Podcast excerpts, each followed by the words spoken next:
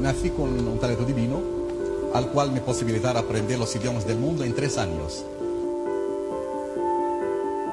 Nosotros hemos invitado a la platea de nuestro programa a algunos extranjeros residentes en nuestro país que irán conversando con usted, Siad, para justamente ver sus habilidades lingüísticas. 月球上能够看到 ¿Qué le preguntó? Sí. Eh, ¿dónde, a- ¿Dónde adquirió, aprendió los conocimientos del idioma chino? اسالك يعني بقالك كام يوم هنا في تشيلي وايه انطباعك عن البلد؟ والله أنا حبيت البلد كتير وشعبه لطيف دمس الأخلاق إيه، habla en árabe, no, no en dialecto egipcio. ¿verdad?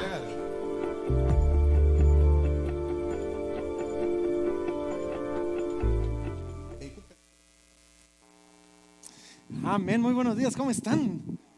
Ahorita van a entender por qué pusimos ese video por ahí, pero miren, hoy estamos terminando nuestra serie llamada Partículas. Sí, y así que estoy bien emocionado con el tema del día de hoy, un tema que quiero que se vuelva muy, muy práctico y muy aplicable para para nosotros, pero no sin antes enfatizar, próxima semana, día para dar, uno de los ministerios que bendecimos es Funda Niños. Y hoy algunos de nuestros niños están afuera eh, vendiendo tickets de nuestro bingo anual, donde los ayudamos para su cena navideña y todo eso. Ay, porfa, eh, a quien le guste el bingo, ahí les pasa comprando en la salida. Ahora bien, como les dije, estamos terminando partículas y esta ha sido una serie donde hemos estado estudiando 1 Corintios desde el capítulo 11 hasta el capítulo 14. Y, es una serie donde hemos enfatizado la importancia de, de entender que como iglesia somos, como, miembros de la, de la iglesia, somos solamente una parte de lo que es la iglesia, una partícula que conforma a todo un cuerpo. Y el apóstol Pablo en estos, en estos capítulos ha estado trayendo instrucción, ha estado trayendo corrección aún a algunas prácticas que la iglesia estaba teniendo no tan saludables. Lo que estaba pasando es que la gente en Corinto, al igual que ahora, de alguna manera estaban como, como decimos aquí en Guatemala, jalando pan para su matate solamente. Sí, ellos querían usar los dones espirituales, querían hacer cosas de tal manera que los beneficiara a ellos por encima del resto del cuerpo de Cristo y de tal manera que los exaltara a ellos y los pusiera en una posición donde fueran vistos y admirados y respetados por todos. Y el apóstol Pablo tiene que venir a traer esa corrección porque le dice, hey, hey, solo somos parte de un cuerpo. Todo lo que hacemos es para el beneficio del cuerpo, no para exaltar a una persona. Ahora, entre algunas de las cosas que hemos visto, hace unas semanas vimos que, que eh, bajo la instrucción del apóstol Pablo, hombres y mujeres se estaban reuniendo juntos. Esto no pasaba. Las mujeres no entraban a, donde estaban los hombres estudiando la palabra, pero cuando entraron no, no sabían mucho cómo hacerlo y habían hecho un relajo. Y entonces Pablo llega a corregir y da algunas instrucciones de cómo los hombres y cómo las mujeres se debían comportar en medio de la congregación. Después de eso, Pablo les habla acerca de la cena del Señor y cómo cuando ellos se juntaban estaban, estaban haciéndolo mal. Y vimos nosotros que cuando ellos participaban de la cena del Señor, no solo era la copita que acabamos de tomar o el panito que acabamos de comer, había toda una gran celebración. Ellos les llamaban ágapes.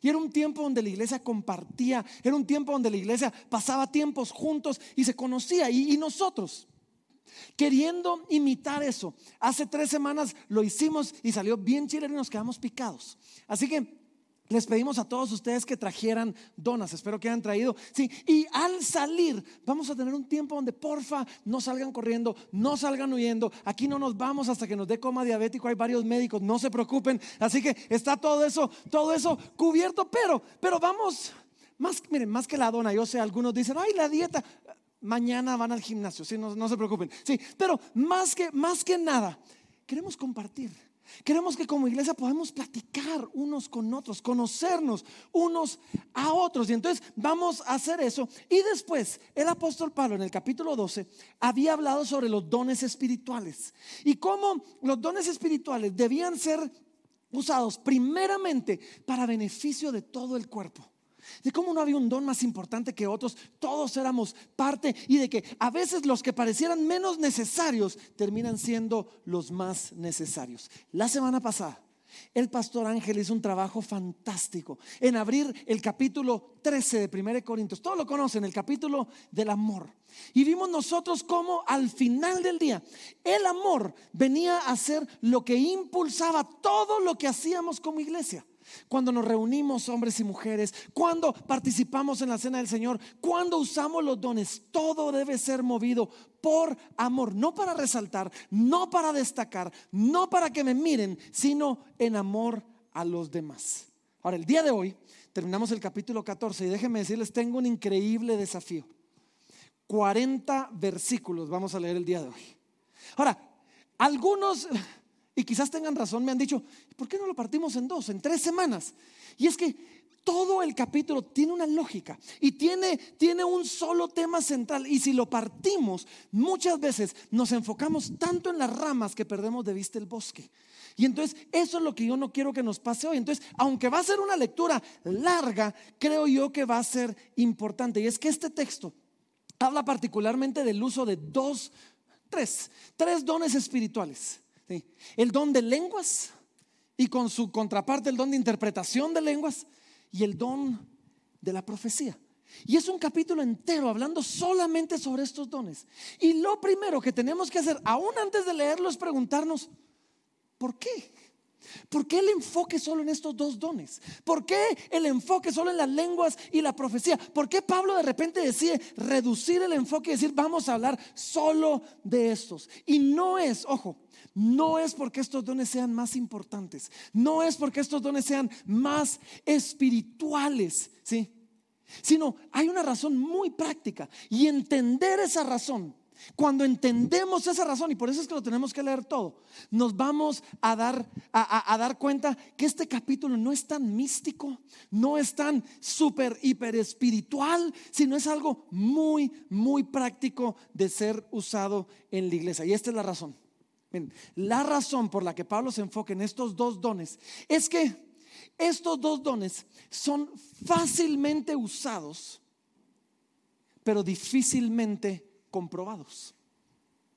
Es fácil decir, Dios me dijo, pero ¿cómo sé yo que el que dice que Dios le dijo algo, realmente Dios le dijo lo que él dice que Dios le dijo? O sea, ¿cómo sabemos eso? Eh, aquel que está hablando en lenguas, ¿cómo sé yo si de verdad está hablando en una lengua angelical o está murmurando, o sea, está haciendo ruidos extraños? Vimos un video yo estoy a hablar todas las lenguas del mundo. Fácil. O sea, traigamos quien lo, lo ponga a prueba. Pero ¿cómo probamos la profecía? ¿Cómo probamos las lenguas? Todos los demás dones son fáciles de probar. Si alguien dice que hace milagros, es fácil. Alguien puede venir y decirnos, sí, yo voy a orar para que el agua se transforme en vino y después reparte el agua. Probamos el agua. Si sabe agua, no hay milagro. Y él puede decir, no, es que tenés que tener fe. Tengo fe, pero esto es agua, esto no es vino. ¿verdad? Alguien puede decir que tiene el don de sanidades, pero si viene alguien en silla de ruedas y oramos por él, él puede decir, Dios te sanó, pero si él no se puede levantar, Dios no lo sanó. ¿O no? Alguien puede decir que tiene el don de ciencia, pero podemos llegar, ¿Qué, sé yo? Podemos llegar con María Eugenia y decirle, María Eugenia, el Señor me muestra que cuando tenía siete años, ella dice, eso no pasó. Pero ¿cómo probamos las lenguas? ¿Cómo probamos la profecía. Miren, esto es bien importante porque estos dones son muy difíciles de probar y muy fáciles de fingir, ¿sí? O de falsificar. Estos dones son fáciles de usar mal, son fáciles usarlos incorrectamente y su mal uso tiene consecuencias terribles para el que lo usa mal, para el recipiente del, que recibe la palabra y para la iglesia en general. ¿sí? Y es que, ¿saben qué es lo que pasa? Ah, la gente estaba usando los dones ahí para, para resaltar, mírenme a mí, qué espiritual soy yo. Cuando usamos mal un don de milagros, cuando usamos mal un don de sanidad, sí, podemos usarlo mal. Quiero poder resaltar, sigue siendo bien chilero, ¿no? O sea, el que vino en la silla de ruedas y se levantó, le parece fantástico, no le importa si se está llevando atención inmerecida, ¿verdad? Pero cuando las lenguas y la profecía son mal usadas, tienen un efecto terrible en la iglesia, no es algo neutral. No es como que, ay, no pasa nada, ese es inofensivo. No, es terrible. Y en la iglesia de los Corintios, y ahora, los dones más mal usados, los dones menos entendidos, son la profecía y son las lenguas. Y esto es lo que pasa, han sido elevados más allá de lo que deberían. Son los mejores. Si no tenés lengua, no tenés al Espíritu Santo. ¿sí? Si no puedes profetizar, uy, no sos segunda categoría. Han, han creado dependencia. La gente que tiene un don de profecía, muchas veces hay gente que se vuelve dependiente de ellos. Ya no quiero hacer nada si el profeta no me dice que sí. Y el que tiene el don de profecía le gusta. Le gusta sentirse importante. Le gusta muchas veces sentirse indispensable en la vida de otros. Y cuando son mal usados, ojo, crean anticuerpos. Esto es terrible. Porque hay gente que ya no quiere saber nada de la profecía o de Dios en general porque alguien lo usó mal. Miren, con la profecía, en el mejor de los casos, cuando es mal usado, alguien con buena intención, pero equivocado, nos dice una tontera que Dios no dijo y nos lleva a hacer algo que no debíamos haber hecho y que entonces nos vamos a chocar contra una pared. Pero en el peor de los casos, se vuelve manipulativo y se vuelve algo de control. Y muchas veces los profetas quieren, quieren controlar a las personas. Te, conozco unos amigos, una pareja de amigos lindos, eh, aman al Señor con todo su corazón y en su deseo de hacer las cosas de acuerdo a como Dios decía, de repente los enroló un profeta. Ya ni hacían un cheque sin preguntarle al profeta. Y cuando la cosa reventó, me dijeron, ya no quiero saber nada. Ya no quiero saber nada, de nada, de nada de todo esto. Ya no quiero, ya no me hablen de Dios, dijo. Ese es el problema, no es indiferente, no es neutral. Ahora, otros no los entienden o no los creen y entonces ven a la iglesia cuando los está usando en desorden como un grupo de locos, o sea, de gente loca que saber ni qué están pasando ahí. Pero, pero, pero, pero, cuando son comprendidos, cuando son usados bien, pueden traer libertad, pueden producir adoración a Dios, pueden provocar una unidad maravillosa en el cuerpo de Cristo y pueden ser verdaderamente usados para la bendición. Y de eso se trata este capítulo. ¿Cómo probamos estos dones? ¿Qué debemos hacer a la luz de un don tan complicado? Y así que hoy voy a hacer dos cosas, básicamente. Vamos a hacer una lectura relativamente rápida, vamos a ir deteniendo, vamos a ir comentando, pero vamos a leer todo el capítulo de corrido y después voy a tomar el tiempo para decirles cómo operan o cómo creemos que esos dones deberían operar aquí en Casa de Libertad. Lo que hoy quiero es quiero aterrizar esto.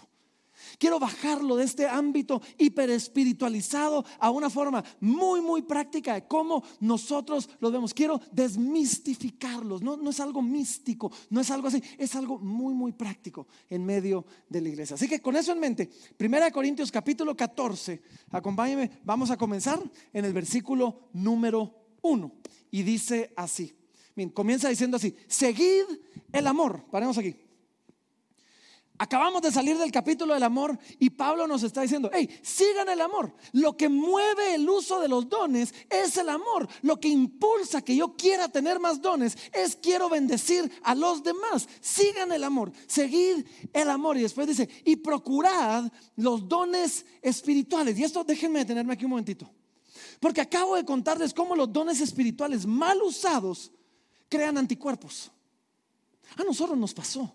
Nos pasó, me recuerdo hace unos, ay, habrá sido unos seis, no más, más tal vez unos ocho, nueve años. Tuvimos una persona aquí en la iglesia con dones genuinos, genuinos, pero en algún momento había, eso había creado dependencia y de repente había comenzado a manipular con el don. Y cuando de repente pusimos un alto fue terrible. Más de 100 personas se fueron de la iglesia. Ha sido la única, la única situación así, el único trago amargo que hemos tenido. En medio de todo esto, yo llamo a un pastor amigo mío, a quien respeto mucho, y le digo, mira, pasó esto, esto y esto. Esto consejo, nunca he pasado por esto. ayúdanos. Y me dice, mira, lo primero, Francisco, solo tenés que saber, aunque esta persona lo usó mal, hay una expresión correcta del don. No dejes de buscar los dones espirituales, no dejes de buscar la voz de Dios y la palabra de Dios porque alguien lo hizo mal hecho. Procurad los dones espirituales. En medio de que pueden ser más, mal usados, aún así debemos procurarlos. Miren, si tú has tenido una mala experiencia con algo, no tires la toalla con ese algo. ¿sí? Si tuviste una mala experiencia con un novio, ¿sí? No, no decías que ahora no, ya tiraste la toalla con los hombres y te vas a probar con las mujeres. O sea, no, no funciona así. Sí. No, no, si tuviste una mala experiencia con un negocio, si tuviste una mala experiencia con un amigo, esto no significa que no hayan buenos amigos, que no hayan buenos negocios, que no hayan buenos socios. Y Pablo dice, sigan el amor y procuren los dones. Han sido mal usados, pero procúrenlos de todas maneras. Y después dice, pero sobre todo, que profeticéis. Ahora, ¿por qué dice sobre todo que profeticéis? Ahorita lo vamos a ver en los siguientes versículos. Así que versículo 2 dice así, porque el que habla en lenguas no habla a los hombres, sino a Dios. Pues nadie le entiende, aunque por el Espíritu habla misterios. Pero el que profetiza habla a los, hombres para edificación, exhortación y consolación. El que habla en lengua extraña a sí mismo se edifica. Pero el que profetiza edifica a la iglesia. Cuando Pablo dice, sobre todo que profeticéis, no está diciendo el don de la profecía es el mejor de todos. Lo que está diciendo es, en la iglesia, entre la profecía y las lenguas, es mejor que haya profecía porque la gente le entiende.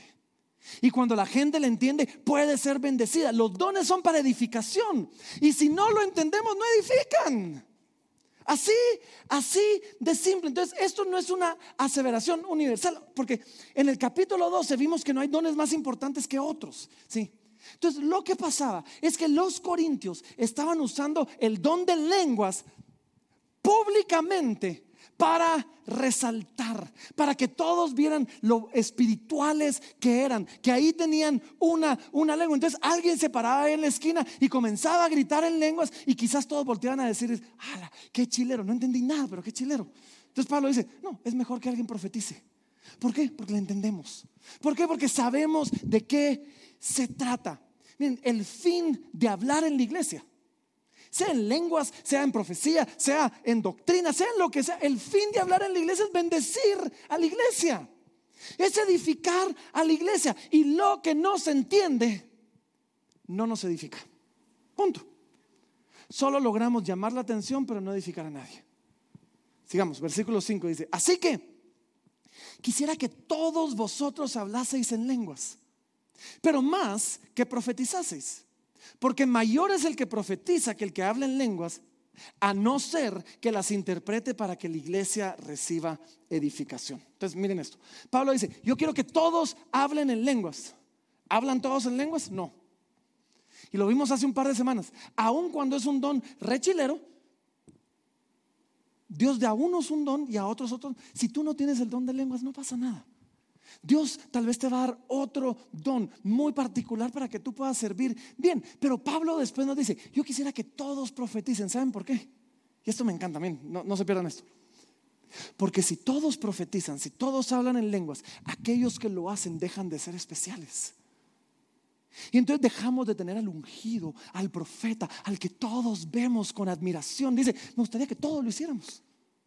Para que nadie terminara de resaltar, para que nadie terminara de destacar. ¿Sí? ¿Por qué? Porque ese era el problema en Corinto. Y ese sigue siendo el problema para nosotros. Y termina otra vez diciendo, hey, así que es mejor el que profetiza, todos lo entiendan, que el que habla en lenguas, a no ser, ojo, que alguien interprete. Vamos a llegar a esto en un momento. Versículo 6 dice, ahora pues hermanos, si yo voy a vosotros hablando en lenguas, ¿qué os aprovechará?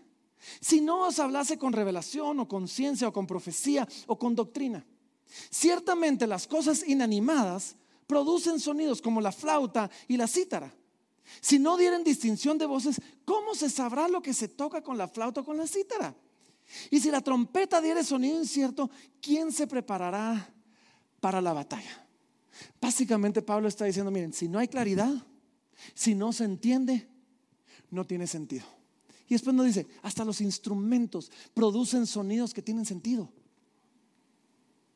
Ustedes agarren una guitarra, désenla a un niño de tres años. No es lindo, no es bonito, es terrible, no tiene sentido. Sí, eh, ahorita no se me ocurrió, pero tengo un video por ahí de, de Mateo tratando de tocar estrellita en su guitarra.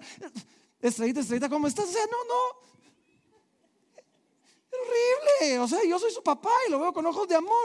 Y no tenía ningún sentido. Eh, Pablo dice, hey, si hasta los instrumentos tienen que sonar bien y lo que suena tiene que tener sentido, cuando alguien habla tiene que tener sentido.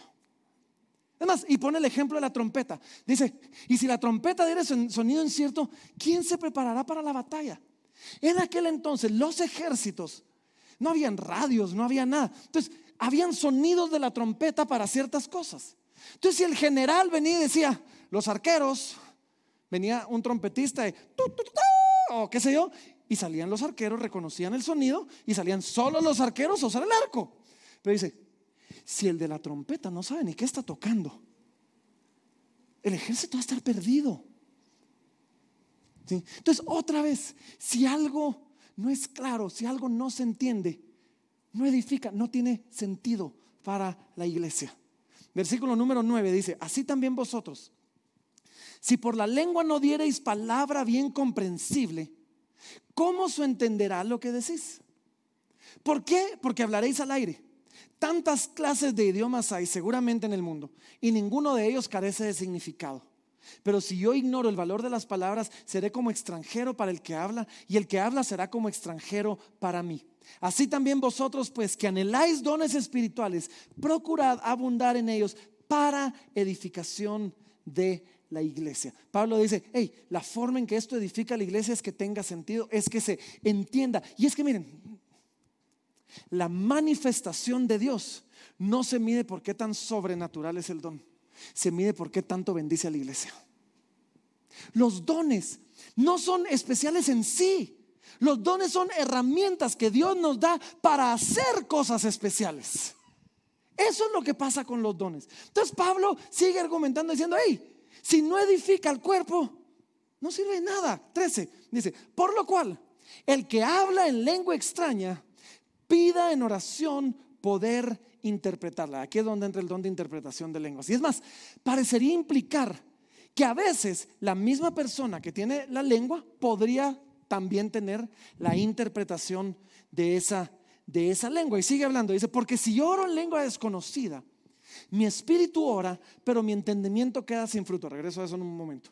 ¿Qué pues? Oraré con el espíritu, pero oraré también con el entendimiento. Cantaré con el espíritu, pero cantaré también con el entendimiento. Entonces, voy a, regresar a, esto de que mi espíritu ora hasta el mero, mero final, pero, pero, pero, pero, quiero que vean algo tan importante.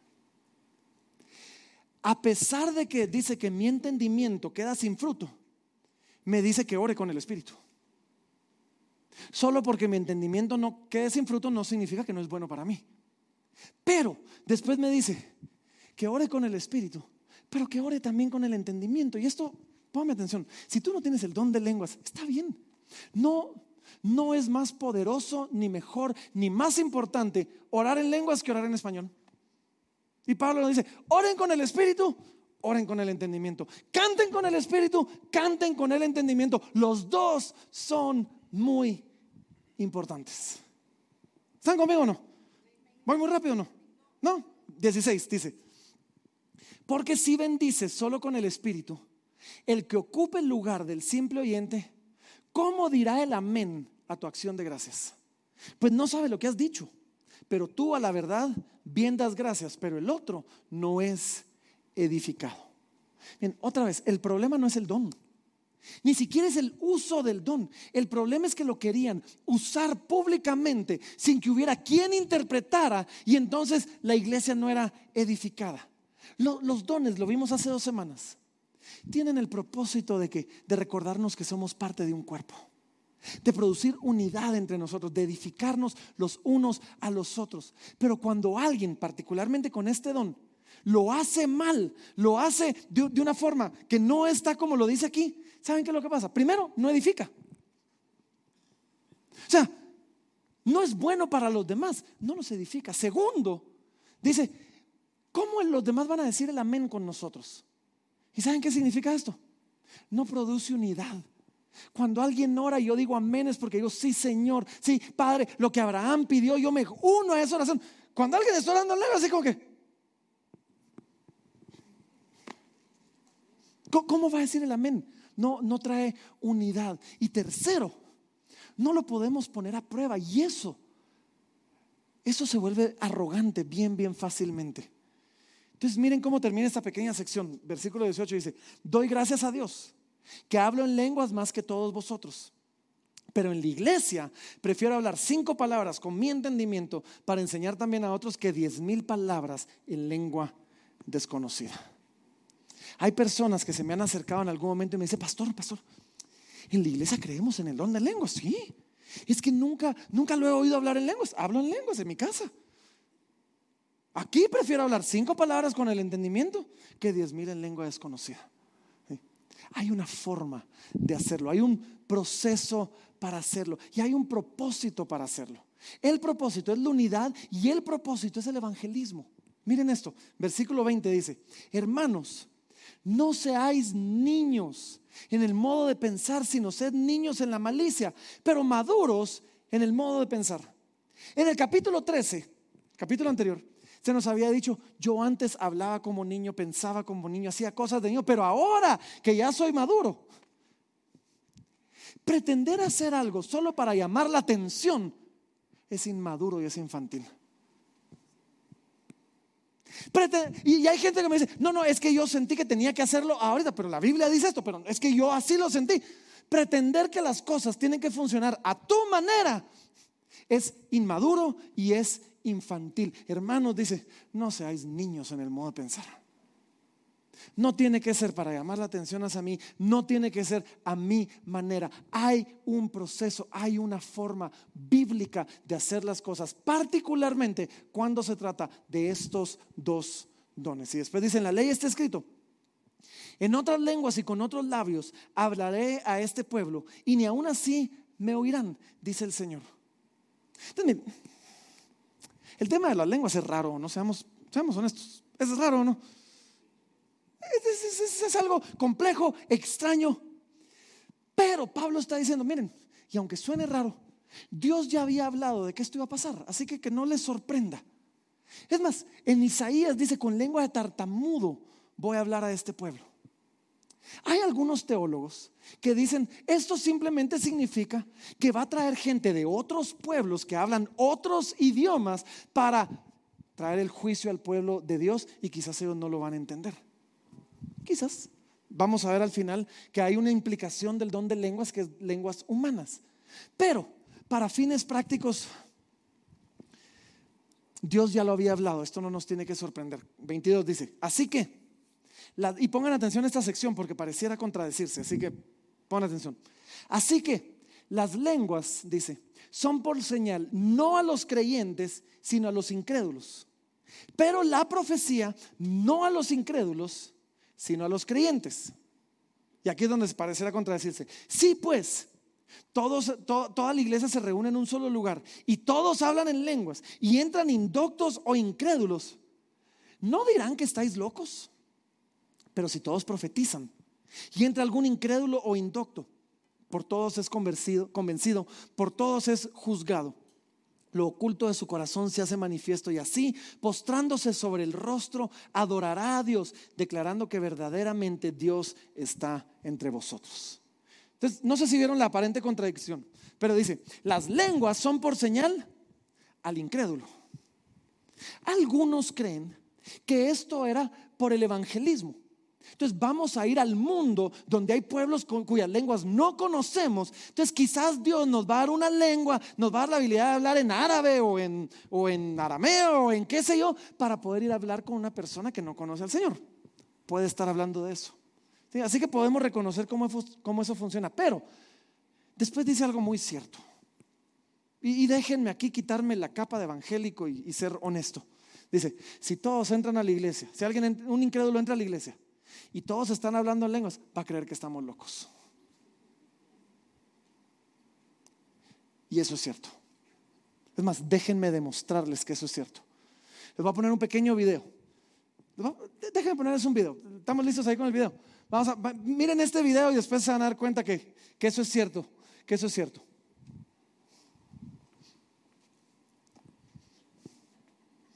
börjar ställa allt som liv. Han är inte aktiv mer än nästa. Sen då vi sömnas. Han är inte aktiv mer vitalidad. Ay, que sea, que- que- que sea, no, mira, no, mira, que sea, no, mira, no. En todo mi ADN, recuerdo mi médula espinal, todo el flujo mira. ¿Ya habían visto ese video no? ¿Alguien lo había visto antes? ¿Cuántos se rieron ahorita? Sean honestos. ¿Por qué creemos que ella está loca? Y no podemos pretender que alguien entre a la iglesia, nos vea hablando en lenguas y no diga que estamos locos. Es lo mismo, ¿o no? Alguien que no entiende va a entrar a la iglesia y nos va a ver "Ah, ah, ah, gente genial", haciendo todo. Y va a decir, esta gente está loca y va a salir huyendo. Entonces, miren, ¿es para los incrédulos o no es para los incrédulos? Es para los incrédulos. Pero debe ser para los incrédulos de una manera que edifique a los incrédulos. Si entra un incrédulo aquí y quizás hay alguna lengua, si sale creyendo que estamos locos, lo hicimos mal. Pero quizás va a salir diciendo, uy, qué raro estuvo eso, pero no sé, había algo ahí. Y, yo sentí algo increíble. Y después lo que dijeron después, wow, me, pegó. Entonces lo hicimos bien. Sí. Versículo 26. En este momento Pablo comienza a decirles, ok, ya les di la base. ¿Qué hacen? ¿Cómo debemos hacerlo cuando ustedes se reúnan? Cuando la iglesia se junte, ¿cómo debería funcionar la cosa? Versículo 26 dice, ¿qué hay pues hermanos? Cuando os reunís, cada uno de vosotros tiene salmo, tiene doctrina, tiene lengua, tiene revelación, tiene interpretación. Hágase todo para edificación. Si alguno, si habla alguno en lengua extraña, sea esto por dos o a, lo más tres, y por turno, y uno interprete. Y si no hay intérprete, miren esto, calle en la iglesia y hable para sí mismo y para Dios. Aquí está la clave de todo. La clave de todo es, dice, hágase todo para edificación. Esta es la clave. Y, es todo. No solo las lenguas. Es más, nos sacaron un listado, nos dijo, cuando se reúnen, si alguno tiene salmo, El próximo domingo no vaya a venir ninguno con su quelele diciendo, ahí decía que si alguno tiene, entonces yo le voy a cantar a la iglesia. Eso no es para edificación. Sí, eso quizás no sea. Todo tiene que ser para edificación. De la misma manera que filtramos al que canta para que cante bien y para que nos dirijan en alabanza, que tengas, en- de esa misma manera tenemos que filtrar eh, eh, no solo los salmos, la doctrina, la lengua, la revelación, la interpretación. Sí. Todo tiene que ser. Y después les da una orden, un orden y una instrucción específica. Y, vamos a regresar al final a cómo se mira esto en Casa de Libertad. Pero básicamente dice, dos o tres máximo. Y por turno, o sea, uno por uno. Que haya quien interprete. Asegurémonos que haya quien interprete. Ahora, el don de interpretación, déjeme parar acá. Es un don bien interesante. Y de hecho, aquí cuando lo leemos, pareciera que era un don de alguien que interpretaba porque entendía. No porque tenía una cosquillita en el corazón que tal vez le decía que tal vez Dios quería decir algo y entonces respondieron. No, no, yo he visto este don. Te- Tengo una amiga que tiene el don, el don de interpretación. Una vez estábamos en un grupo, alguien comenzó a hablar en lenguas y ella dijo, miren, yo hablo inglés, yo hablo español. Esto no era ni inglés ni español, pero yo entendí.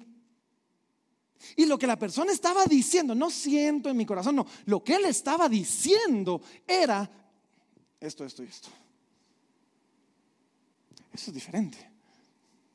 Entonces dice, cuando sea en la iglesia, asegurémonos que haya quien interprete. Ahora, ¿cómo sé yo si hay quien interprete? Buena pregunta. Por eso es importante, hoy al final, no se vayan. Quédense, platiquen, conozcámonos. Es importante que yo conozca a mi iglesia. Y entonces, al yo conocer en la iglesia, si de repente siento que Dios me da una lengua, voy a poder decir, ah, no, pero ahí está Marito. Y yo sé que Marito tiene el don de interpretación, así que ahí voy, con más confianza, con más fe. Ahora, no sé si Dios le va a dar la interpretación a Marito, pero quizás, por lo menos sé que voy en- con un paso un poquito más sólido, ¿verdad? Y, sí, quizás en este lugar hay uno, dos, tres que puedan interpretar. Gloria a Dios por eso. Pero por eso conozcámonos. No se van, ahí se comen sus donas al final. Sí. Ahí se, ahí se aseguran de, de- de acabárselas. Sí. Pero necesitamos conocernos unos a otros. Y después da instrucciones sobre la profecía. Versículo 29 dice, asimismo los profetas hablen dos o tres y los demás juzguen. Ahora, déjenme detenerme acá. Esto es demasiado, demasiado importante. Y es que la profecía debe ser juzgada.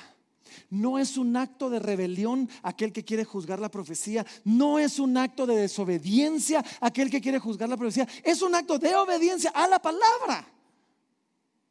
Si tú, ojo, si alguien cree tener una palabra de parte de Dios, necesita también tener la humildad de reconocer podría estar equivocado. Si tú no tienes esa humildad, no tienes nada que hacer diciendo Dios dice. ¿Están conmigo o no están conmigo? ¿Sí? Demasiados profetas se las llevan de infalibles. Y se ofenden. Cuidadito ellos dan una palabra profética y cuidadito alguien les contesta, gracias hermano, voy a orar. Uy, no este rebelde. Peor aún, si alguien les dice, ¿sabes qué? Eso no me suena como que sea de parte de Dios. Eso pareciera contradecir a lo que Dios dijo en su palabra y a lo que Dios ha hablado a mi vida. Así que gracias, pero no. Uy, no es una ofensa. Demasiados profetas se las llevan de infalibles. No es así. Si tú tienes el don de profecía, póngame atención, y no estás dispuesto a detenerte para que se juzgue la palabra que tú estás diciendo, no tienes nada que hacer tratando de hablar a otros de parte de Dios. Nada. Hablen dos o tres, los demás juzguen. Y dice, si algo le fuera revelado a otro que estuviera sentado, calle el primero. Porque podéis profetizar todos uno por uno para que todos aprendan y todos sean exhortados. Y los espíritus de los profetas están sujetos a los profetas. Pues Dios no es un Dios de confusión, sino de paz, como en todas las iglesias de los santos. Dos cosas aquí rápidamente. Cuando Dios habla, dice, nadie aquí es como poseído por el Espíritu de Dios y, no tiene, y pierde el control. Eso no funciona así. Eso pasaba en esos cultos paganos, donde espíritus inmundos quizás los poseían para traer un mensaje. Pablo dice, no, no, no, el espíritu de los profetas está sujeto al profeta. Si Dios te da una palabra, tú tienes la libertad de esperarte al momento correcto, a la, al contexto correcto para traer esa palabra. Me recuerdo cuando era bien patojo. Me fui una vez de viaje con, con el pastor de la iglesia donde iba. Y, fuimos, eh, creo que esto fue en Chile. Fui- fuimos de viaje, él estaba a punto, a punto de comenzar a predicar y se acerca un pastor, pero así que le picaban las patas. Y, le dice, eh, le, dice, hermano, es que le, tengo una profecía para usted. Le dice, con mucho gusto, después de que predique. Ahora, cuando uno es patojo, así como que dele, o sea, como, como, o sea, por supuesto que quiero esa profecía. Pero a mí me impactó porque dijo, después de que predique. Y él le dice, no, es que tiene que ser ahorita. No la quiero, gracias. Para mí fue al principio así como shock. Y cuando yo le pregunté, me dice, el espíritu de los profetas está sujeto al profeta. Si él no puede tener el control y la disciplina de esperar al momento correcto, no es de Dios.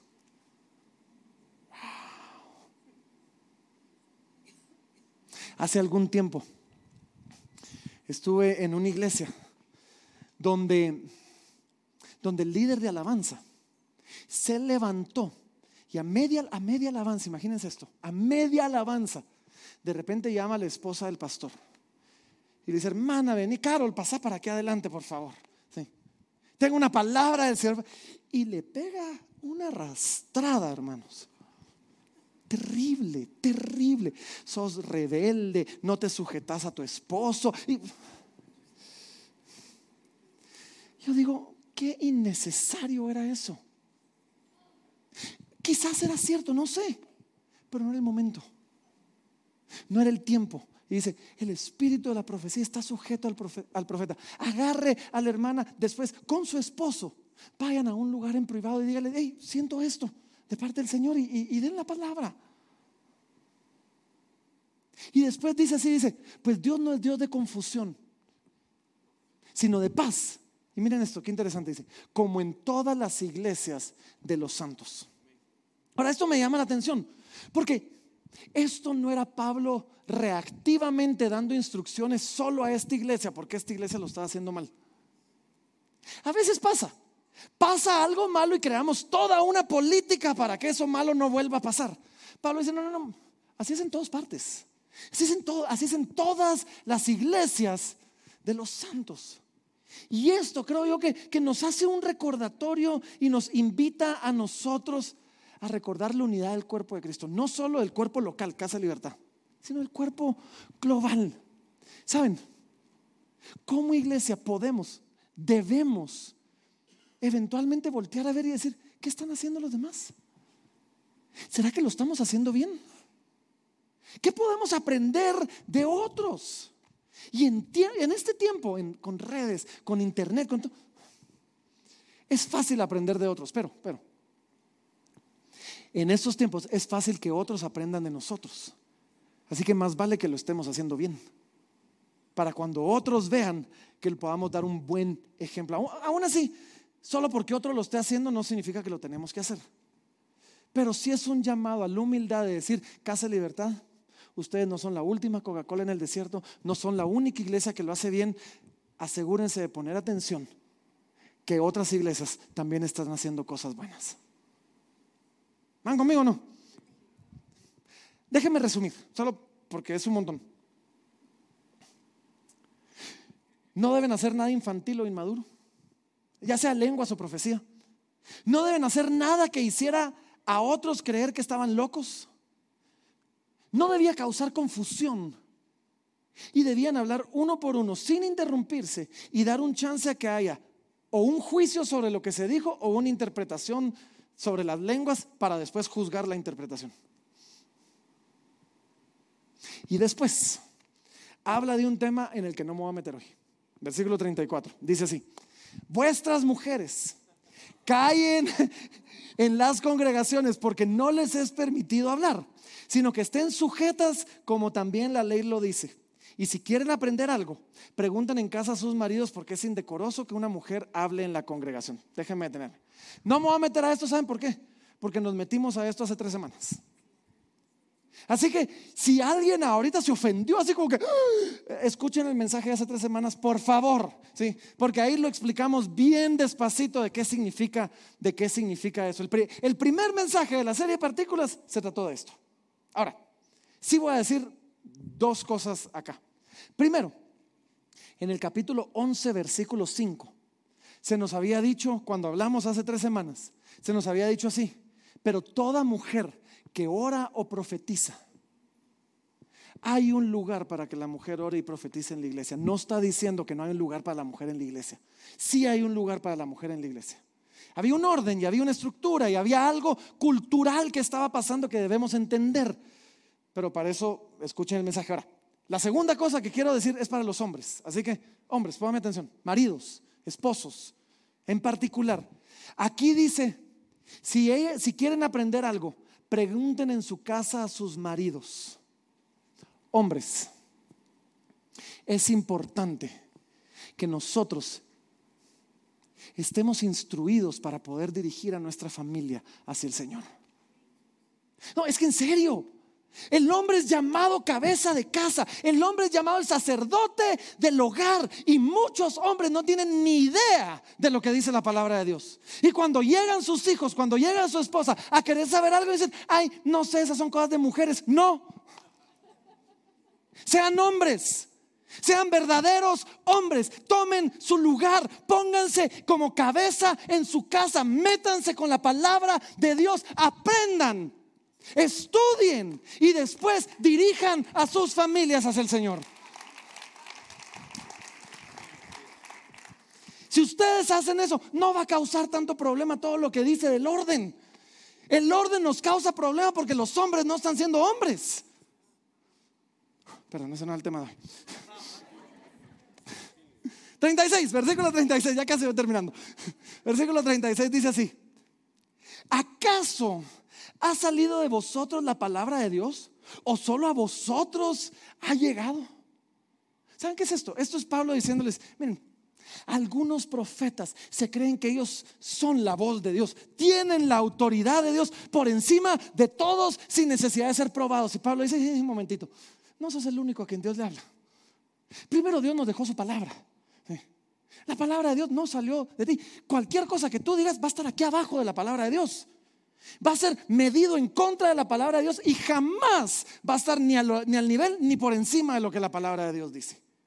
Pero también nos está diciendo, ¿será que Dios solo te habla a ti? Porque cuando el Espíritu Santo habla a dos personas, debería hablar lo mismo. Y si habló dos cosas distintas a dos personas sobre el mismo tema, uno de los dos está equivocado, tal vez los dos. Otra vez, esto es un llamado al que tiene el don profético a ser humilde, a reconocer, sí, yo creo que Dios me habla, pero yo puedo equivocarme. Y es importante esa humildad. 37 dice, si alguno se cree profeta o espiritual, reconozca que lo que os escribo son mandamientos del Señor. ¿Saben qué es lo terrible de cómo muchas veces vemos a profetas el día de hoy? Son gente sin iglesia, son gente sin autoridad. Van vagabundos, errantes, sin iglesia, llegan a iglesias a decir tonteras que destruyen iglesias y se van. Pablo lo que está diciendo aquí es, si alguno se cree, se cree profeta o espiritual, tiene que someterse a autoridad. La autoridad final en una iglesia no es la voz de un profeta. La autoridad final en una iglesia para nosotros es la voz del cuerpo de ancianos que se reúne en un consejo para considerar lo que Dios ha dicho, lo que Dios está diciendo y dirigir a la iglesia. Si tú tienes un don profético, Dios te bendiga. Por favor, tráelo en sujeción a- al consejo de ancianos para bendecir a la iglesia, porque si no haces eso, va a ser terrible para ti y va a ser, va- vas a ir a hacer desastres a diferentes iglesias.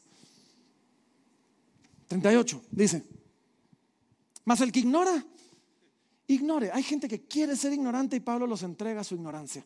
Y dice, así que hermanos, procurad profetizar y no impidáis el hablar en lenguas, pero hágase todo, y así se llama mi mensaje el día de hoy, decentemente y en orden. Hágase todo decentemente y en orden. Yo sé que fue un montón. Déjenme aterrizar esto y, cómo funciona esto aquí en Casa de Libertad. Ah, Comencemos hablando sobre la profecía, sobre el don profético. Nosotros, el don profético yo lo defino como una revelación sobrenatural de parte de Dios para una persona o un grupo de personas acerca de una circunstancia actual o futura. Eso es, eso es la profecía. Y como iglesia creemos que sigue vigente. Creemos que Dios sigue hablando a través de profetas. Creemos que Dios sigue revelándose de manera sobrenatural. Y ojo, y digo esto con mucho cuidado que sea malinterpretado. Aún no necesariamente solamente a través de la Biblia. Bien, una cosa es la palabra profética que hoy tenemos en la revelación escrita. Y otra cosa es la función del profeta en medio de la iglesia, que recibe una revelación de Dios, quizás acerca del pecado de alguien, o, o de una iglesia, o de la iglesia universal, y nos llama al arrepentimiento, nos llama de regreso a Dios. Es una cosa, el don, eh, la función del profeta que trae una palabra de ánimo, una palabra de, de fe, una palabra de dirección para alguien que necesita seguir la voluntad de Dios en un área específica de su llamado, de su ministerio, de su carrera, de su vida o, o de algo así. Eso es bien importante. Ahora, yo sé que al decir que Dios habla no solo a través de la Biblia me puedo meter en problemas terribles. Y es bien peligroso, eso es bien, bien, bien peligroso. Por eso enfatizamos la necesidad de probar, de juzgar las profecías. Por tres razones, por tres razones. Primera razón, y con esto se me van a ofender algunos profetas, pero está bien. Podrías estar escuchando del espíritu equivocado. Primera de Juan, capítulo 4, versículo 1, nos dice que probemos a los espíritus, porque no todos los espíritus vienen de Dios y que en aquellos tiempos muchos falsos profetas se iban a levantar. Entonces, algunos pueden estar hablando y escuchando del espíritu equivocado. Necesitamos juzgar eso, discernir eso, probar eso. Pero segundo, a veces Dios habla claramente, pero nosotros comunicamos equivocadamente. Todos los que están casados aquí saben que esto pasa. Ustedes quieren hablar con su esposa, quieren hablar con su esposo, tienen una conversación quizás complicada que tener, lo planearon en su mente, ya tienen estructurado todo lo que van a decir y cuando hablen la boca sale una tontera, ¿o no? ¿Les ha pasado o no les ha pasado? Y, y después la esposa está ofendida y uno tiene que, mi amor, eso no era lo que yo quería decir. ¿Les ha pasado o no les ha pasado? ¿Eh? Si eso nos pasa con ideas propias, nos puede pasar cuando escuchamos algo que nace en el trono de Dios. Entonces, debe ser, debe ser juzgado. Y número tres, a veces escuchamos bien, comunicamos bien y la persona interpreta mal. También pasa en los matrimonios. Es que tú me dijiste, mi amor, eso no fue lo que yo te dije. Pero es que tú, mi amor, yo dije esto. Ay, sí, tenés razón. O sea, eso nunca me pasa. Carlos siempre tiene la razón, solo para que sepan. Pero, pero necesitamos juzgar la profecía. ¿sí? Necesitamos juzgar la profecía. Y si ya la juzgamos, si ya la probamos, no debemos rechazarla y no debemos resistirla. Si yo genuinamente creo que Dios me dijo algo a través de José y que Dios me habló, debo tomarlo como palabra de Dios y obedecerlo. En Tesalonicenses el apóstol Pablo escribe, hey, no menospreciéis las profecías. Ahora, a veces no vamos a terminar de entender. Recibimos una palabra que tal vez no terminamos de entender. No es antibíblica, no es contradictoria, nada, pero no me tiene mucho sentido. Lo que yo te digo es, guárdala en tu corazón. María, cuando recibió revelación del ángel, no terminaba de entender todo esto. Cuando llegaron los, los reyes y llevaron los presentes, simplemente dice que María guardaba todas estas cosas meditándolas en su corazón. No lo descartes, no lo hagas de menos. Si no lo comprendes, tampoco dejes tirado todo a través de algo que no comprendes. Pero guárdalo en tu corazón, medítalo en tu corazón. Ahora, si tú tienes el don profético, déjenme darles un par de recomendaciones. Si crees que Dios te da una palabra para compartir a la iglesia completa, yo te recomiendo que hables primero con alguno de los ancianos y nos ahorremos el potencial malestar de tener que juzgar eso públicamente. Si los ancianos lo escuchan, vamos a orar al respecto y vamos a, pedirle guianza al Señor. Y, quizás no lo vamos a comunicar inmediatamente, tal vez nos vamos a tomar un par de semanas. Y cuando lo comuniquemos, no te vamos a dar el mérito. Porque se trata de que nadie resalte. No vamos a decir, vieran la profecía que nos trajo, que, nos trajo la Jime. Es que, eh, ¿cómo? No, no, vamos a decir, alguien nos trajo una palabra, la oramos, la, la, la filtramos y dijo esto. Y cuando tú lo escuchas, solo dentro de tu corazón digas, pusieron atención. Eso es todo lo que tienes que hacer. O quizás, miren, abrimos un correo. El correo se llama profecía arroba casa de libertad.org. ¿En serio? Escríbelo. Te prometo que con los ancianos lo vamos a ver lo vamos a leer, lo vamos a orar, lo vamos a discernir. Y si consideramos que es de parte de Dios, lo vamos a comunicar. Sí.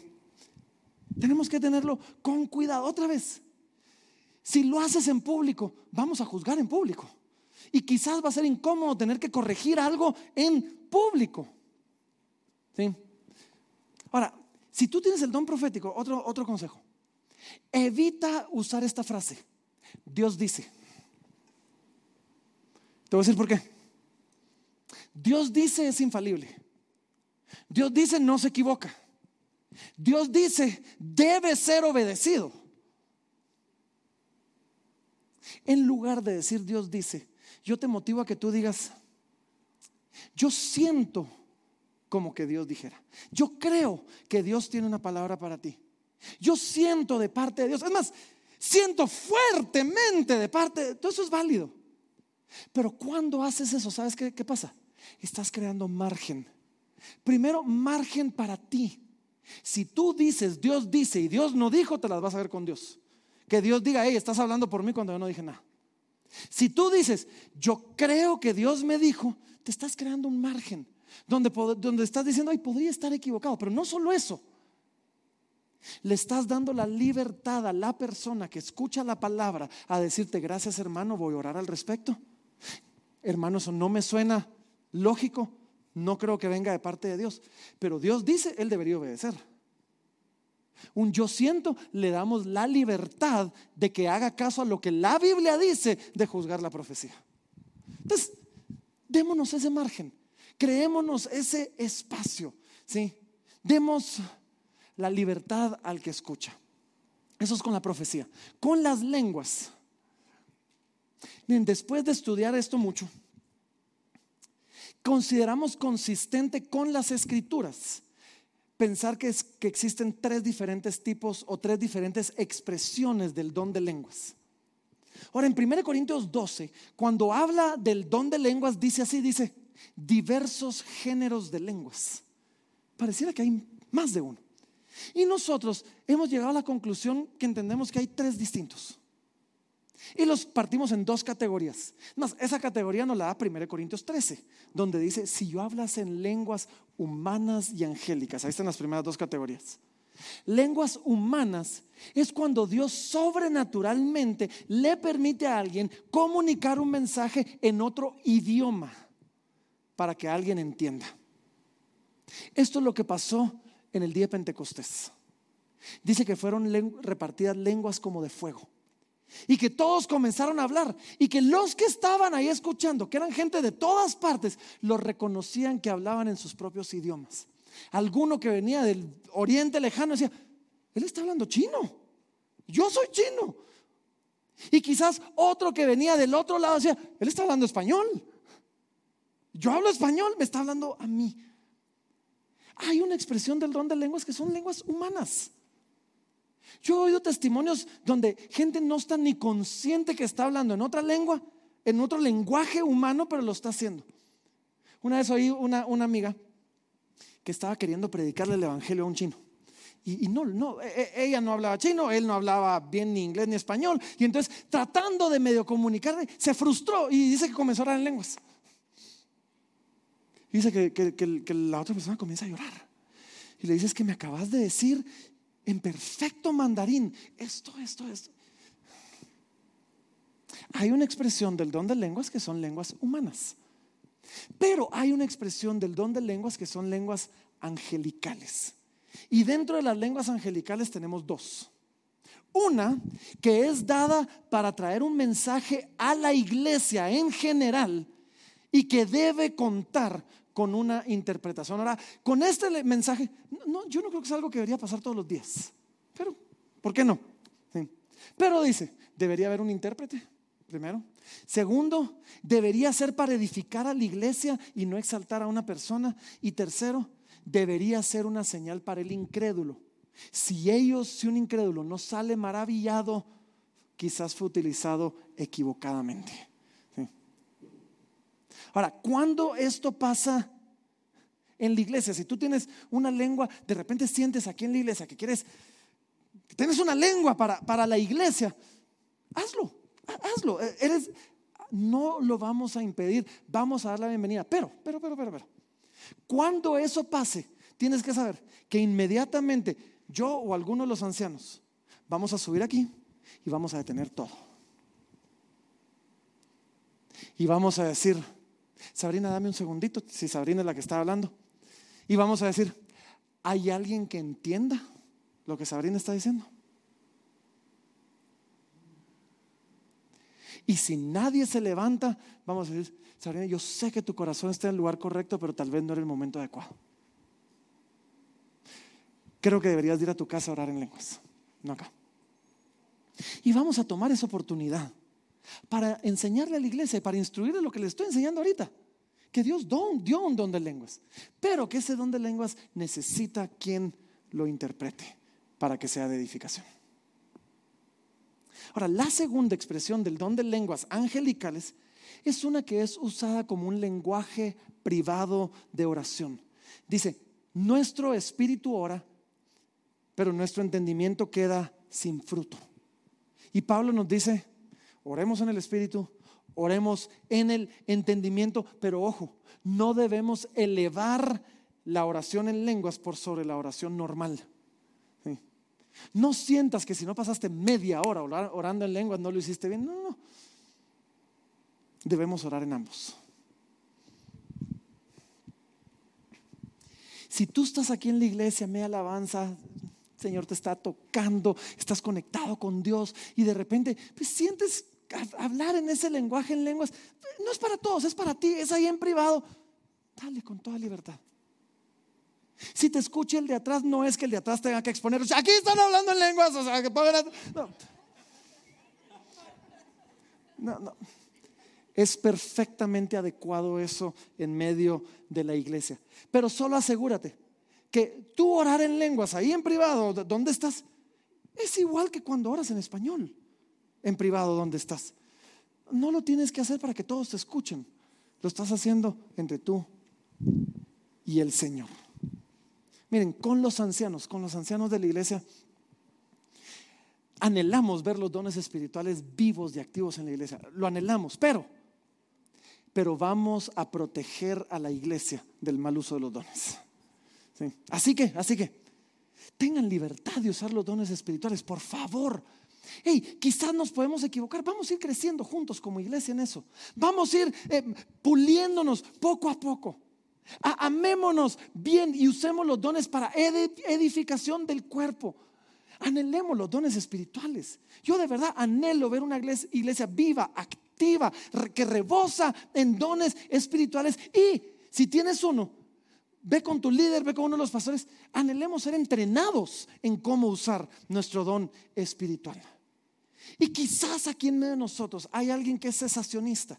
Si tú no sabes qué es eso, no lo eres, no te preocupes. Pero quizás hay alguien que es cesacionista y dice, esos dones ya no existen. Si ese eres tú, yo quiero que por favor, aunque sea, reconozcas que estamos haciendo un esfuerzo grande porque los dones sean usados de la manera que entendemos que la Biblia nos manda que sean usados. Así que con eso en mente, digo amén. Nos vamos a poner de pie, vamos a orar, ¿sí? Y vamos, vamos a responder como siempre, así brevemente en adoración al Señor. Y después, yo sé que ya es hora de la comida, pero tenemos donas, así que pasen, por favor.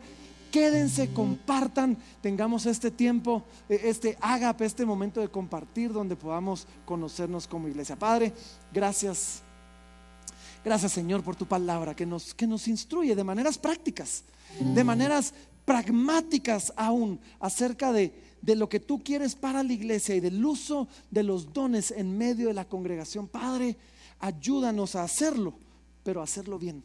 Ayúdanos a honrarte a ti con el uso de los dones espirituales y ayúdanos, Señor, a edificarnos unos a otros cuando estos dones sean usados. Señor, anhelamos Anhelamos profetas en medio de nosotros, anhelamos palabra profética, anhelamos lenguas, anhelamos sanidades, milagros, anhelamos, Señor, interpretaciones, anhelamos discernimiento, anhel- anhelamos maestros y apóstoles y evangelistas que tú levantes en medio de nosotros para que tu cuerpo sea edificado. Señor, llena esta iglesia de tus dones mientras procuramos servirte y hacerlo bien. Te lo pedimos, Padre, en el nombre poderoso de Cristo Jesús.